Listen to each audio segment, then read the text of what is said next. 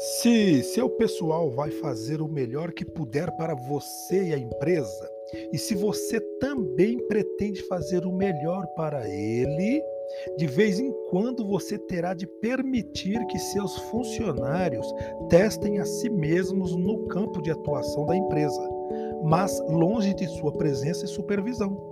Dê-lhes tarefas específicas e deixem que as executem.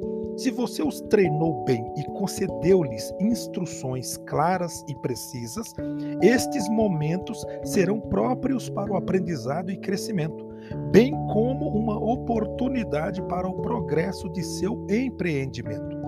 Jesus fez isso e obteve grande resultado quando enviou os doze apóstolos uma vez e setenta discípulos em outra ocasião.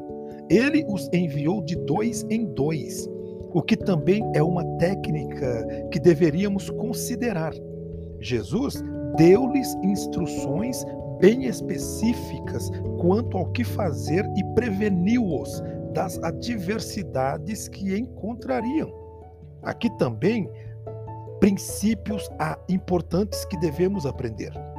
Jamais seja vago ou genérico ao delegar responsabilidades.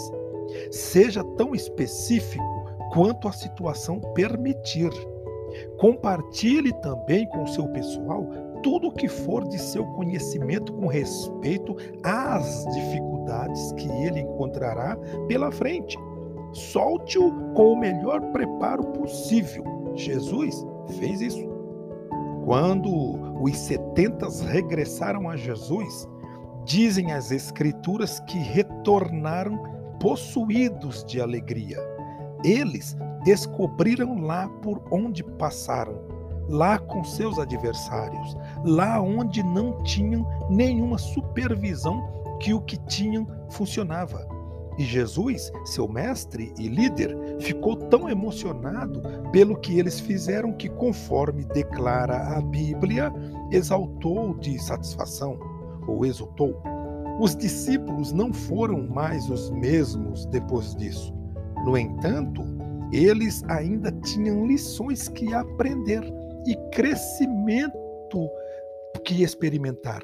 Mas aquela experiência no campo, longe do local de trabalho, foi de grande valia.